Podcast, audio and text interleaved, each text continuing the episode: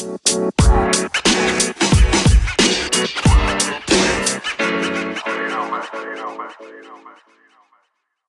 amigos, ¿qué tal? Muy buen diálogo para todos. Bienvenidos una vez más a este podcast que se llama Deja que te cuente algo. Mi nombre es Oscar Muñoz y el día de hoy quiero compartirte una reflexión que consiste en lo siguiente. Ya saben ustedes que, bueno, como personas acumulamos objetos, cosas que se vuelven recuerdos o forman parte de algo muy importante en una etapa de nuestra vida y el simple hecho de pensar en despojarnos es como pensar y decir eh, estás arrancando algo de mi persona como si fuera una mutilación, ¿verdad? Pero quiero citar a una escritora eh, que se llama Elda Cantú, es una escritora del New York Times y hacía algo de mención de lo que estoy comentando y voy a citar un extracto de su artículo y cito. La escritora Joan Drion empezó a hacer apuntes desde muy temprana edad. El impulso de notar en libretas, dice en un antiguo ensayo, puede parecer inexplicable e inútil para algunos pero Drion, un icono del nuevo periodismo que falleció la semana pasada, escribió que nuestros cuadernos nos delatan porque desnudan de forma transparente y desvergonzada el implacable yo. Quizás por esto, eh, para quienes acumularon toda una vida de ellos, como Drion o Adet, son tan difíciles de dejar atrás. Fin de la cita. De hecho, fíjense que estaba viendo también una noticia de una este, atleta australiana llamada Nicola McDermott, que cuando ganó su medalla de plata, luego, luego después de hacerlo, hizo sus apuntes inmediatamente en su cuaderno, y creo para registrar ese sentimiento, este, pues que de haber ganado, ¿no? O qué sé yo, de no haber obtenido el primer lugar. Esto sucedió en agosto en las Olimpiadas de Tokio en el 2021 y bueno, pues algo bien, bien curioso, ¿no? Y, bueno, ella es una escritora, podemos verla así a esta atleta y que quiso dejar plasmado ese momento tan emotivo, tan épico. Y bueno, quiero seguir continuando eh, mencionando otro extracto de, de ese artículo de, de, la escritora del New York Times, Ella Cantú, y cito, los objetos de los que nos rodeamos nos ayudan a anclarnos en el tiempo y en el espacio, son testimonio de nuestro paso por el mundo, de nuestros vicios y virtudes, y también artefactos de memoria. Deshacernos de ellos puede ser doloroso o liberador, pero esa pérdida casi siempre es un puente que debemos cruzar para alcanzar una nueva orilla y volver a empezar. Fin de la cita.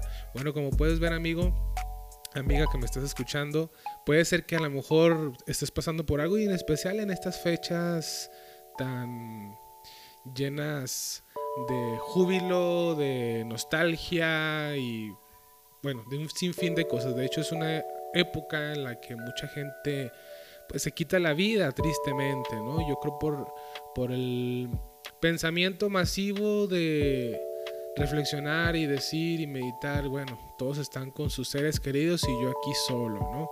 O un desamor, qué sé yo. Sin embargo, volviendo con la esencia y el punto de esta reflexión es que puede parecer liberador, es como comenta la escritura y yo estoy de acuerdo con ello. Puede ser liberador o puede ser eh, perturbador para una persona tratar de deshacerse de algo. Sin embargo, creo que los cambios son necesarios, inclusive la naturaleza nos enseña lo mismo. De hecho, hay algo muy irónico, ¿no? Que todo cambia, pero lo que actualmente permanece es el cambio. Piénsalo un poquito bien y verás que tengo razón. Y de hecho, uno de los apóstoles de Jesús en, en, en el Nuevo Testamento, estoy hablando del apóstol Pablo, en la carta a los filipenses, en el capítulo 3, en el versículo 13 en adelante, comenta algo bien curioso. Y bueno, que está muy ligado a esto que estamos hablando. Y cito, no amados hermanos, no lo he logrado, dice Pablo pero me concentro solo en esto, olvido el pasado y fijo la mirada en lo que tengo por delante y así avanzo hasta llegar al final de la carrera para recibir el premio celestial al cual Dios nos llama por medio de Cristo Jesús. Fin de la cita. Como puedes ver, Pablo olvidaba el pasado y se enfrentaba o se disponía con esa osadía interna de extenderse hacia adelante. Y es que, bueno, podemos entender en el contexto de que él quiere conocer a Dios y a Jesús, el Mesías, porque pues ha estado padeciendo bastante y de hecho esto él lo escribe estando en la cárcel.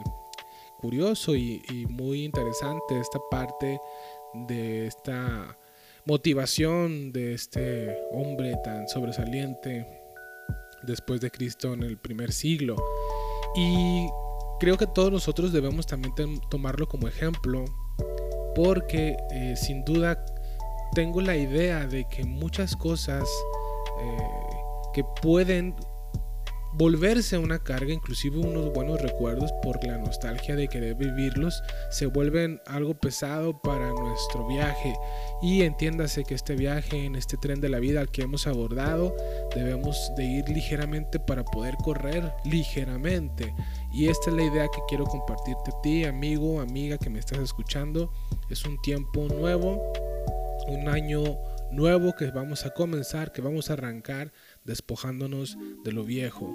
Entonces, ¿qué te parece si sigues el consejo de lo que escribió el salmista con respecto a, ¿sabes qué? Este, echa tus cargas sobre Dios.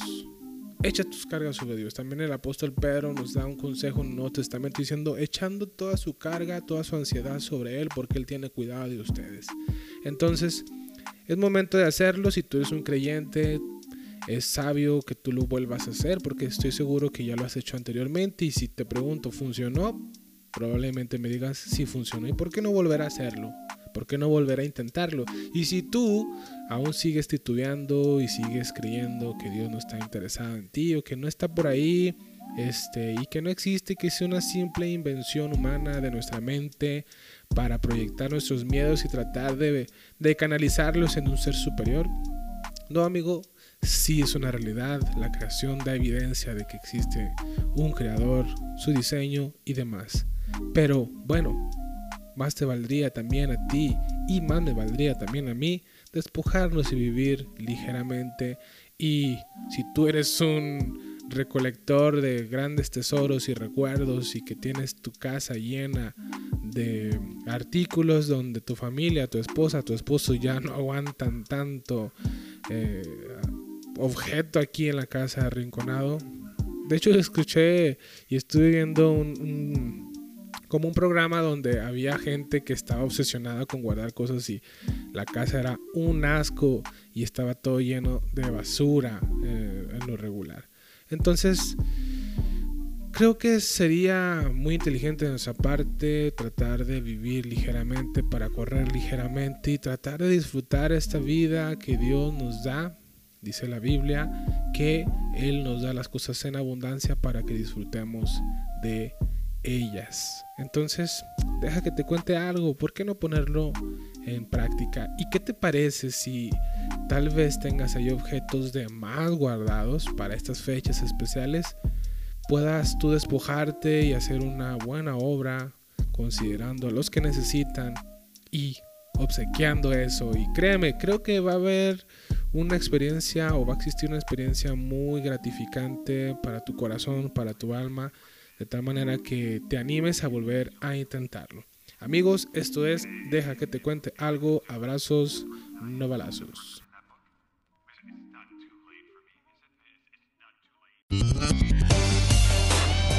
La vida es tan efímera y el tiempo mata despacio. Por eso, deja que te cuente algo. Por Oscar Muñoz.